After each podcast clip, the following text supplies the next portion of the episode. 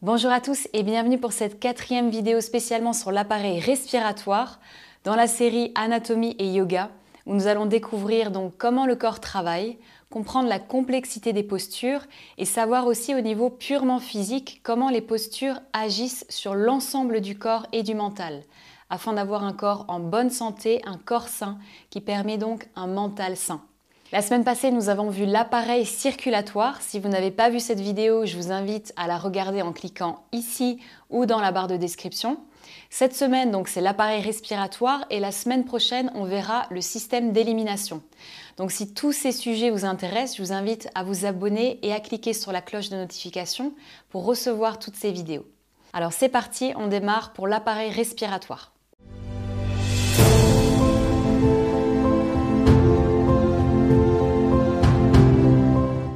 Lorsque les nutriments arrivent dans les cellules, ils doivent être combinés à l'oxygène pour produire de l'énergie. Au cours de cette opération, du gaz carbonique et de la vapeur d'eau sont éliminés. Durant le processus de la respiration, de nombreuses enzymes respiratoires participent dans les séries de réactions grâce auxquelles l'énergie est produite dans chaque cellule du corps.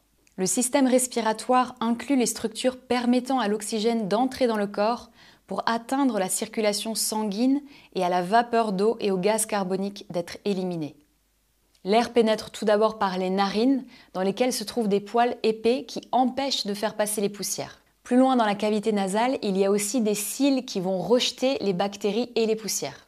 Également, le mucus épais sécrété par les cellules épithéliales va limiter le passage de ces bactéries et poussières. De cette façon, l'air à l'entrée dans le corps est ainsi filtré. Il est également humidifié et réchauffé par des petites cellules le long des fosses nasales et des sinus. Les sinus sont des cavités qui sont situées dans la tête, qui sont reliées aux canaux nasaux par d'étroits canaux. Lorsqu'on est enrhumé, leurs membranes peuvent s'infecter et enfler, bloquant ainsi ces canaux et causant ce qu'on appelle la sinusite. L'air descend ensuite dans le pharynx ou la gorge située à l'arrière de la bouche. Il est évident que la respiration par la bouche ne permet pas à l'air d'être nettoyé, réchauffé et humidifié comme le font les fosses nasales. Le pharynx se compose aussi de deux ouvertures menant aux oreilles à travers des conduits appelés trompes d'Eustache. L'air s'engouffre ensuite dans la trachée et les bronches. Sa partie supérieure présente un clapet tissulaire, l'épiglotte, qui reste ouvert durant la respiration.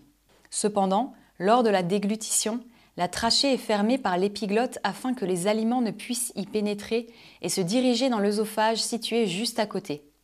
Le conduit de la trachée est constitué d'anneaux cartilagineux, la maintenant ouverte et est tapissé de cellules épithéliales sciées qui repoussent vers le haut les bactéries et les poussières.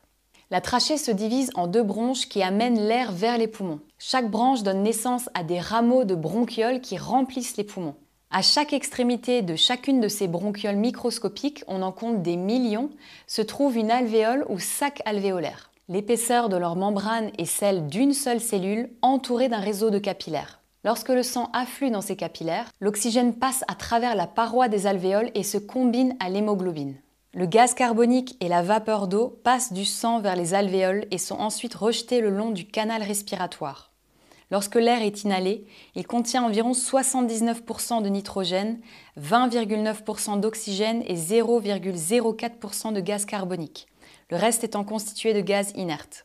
Après être passé par le circuit respiratoire, l'air exhalé est constitué de 79% de nitrogène, 16,3% d'oxygène et 4,5% de gaz carbonique. La mécanique respiratoire. Les poumons sont un organe élastique et spongieux situé dans le thorax qui est une cavité fermée.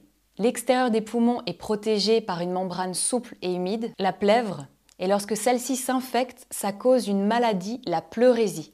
Le diaphragme, muscle du plancher thoracique, est un muscle strié volontaire marquant la séparation entre thorax et abdomen. La mécanique de la respiration implique le mouvement du diaphragme, mais aussi celui des côtes qui permettent l'élargissement et le rétrécissement de l'espace thoracique. Tout au long de ce phénomène, les poumons s'emplissent et se vident d'air selon le processus qui suit. 1. Inspiration. Le diaphragme, qui est incurvé vers le haut lorsqu'il est au repos, se contracte et s'aplatit. Les muscles des côtes se contractent également, leur imprimant un déplacement latéral et ascensionnel. Ces deux mouvements permettent à la cage thoracique de s'élargir et diminuent la pression interne des poumons. L'air extérieur, ayant une pression atmosphérique plus élevée, s'engouffre dans les poumons par différence de pression. Cela amène l'air dans les alvéoles où se produisent les échanges gazeux. 2. Expiration, le diaphragme se détend et s'incurve vers le haut. Les muscles des côtes se détendent et se rabaissent. La cavité thoracique se réduit, compresse l'air contenu et le chasse à l'extérieur. Le rythme normal de la respiration varie de 15 à 18 respirations par minute, ce qui peut être aussi affecté par l'effort et les émotions. Le contrôle respiratoire. Bien que la respiration soit un phénomène involontaire utilisant des muscles volontaires, elle est automatiquement régulée par une zone du cerveau, la médula. Elle fonctionne donc sans que nous ayons besoin d'intervenir et est fonction de la quantité de gaz carbonique contenu dans le sang. Au cours de la circulation sanguine, une augmentation du taux de gaz carbonique dans le sang stimule les cellules de la médula de façon à ce qu'elle envoie des impulsions aux muscles thoraciques afin qu'ils accélèrent leurs activités et donc que la respiration augmente en rythme et en volume. C'est ce qui arrive lorsque nous faisons un effort et que les cellules rejettent une plus grande quantité de gaz carbonique. La quantité d'air arrivant jusqu'au sac alvéolaire est également contrôlée, dans une certaine limite, par la taille d'ouverture des bronches. À des moments d'excitation ou de très gros efforts, sous l'effet de l'adrénaline dans le corps, ces ouvertures peuvent s'élargir davantage, permettant à une plus grande quantité d'air de rentrer dans les poumons. Voilà pour cette brève introduction sur l'appareil respiratoire. Donc la semaine prochaine, on va voir le système d'élimination. Si cette vidéo vous a plu, je vous invite à la liker, à la partager, à vous abonner, à mettre un petit commentaire, me dire ce que vous en avez pensé.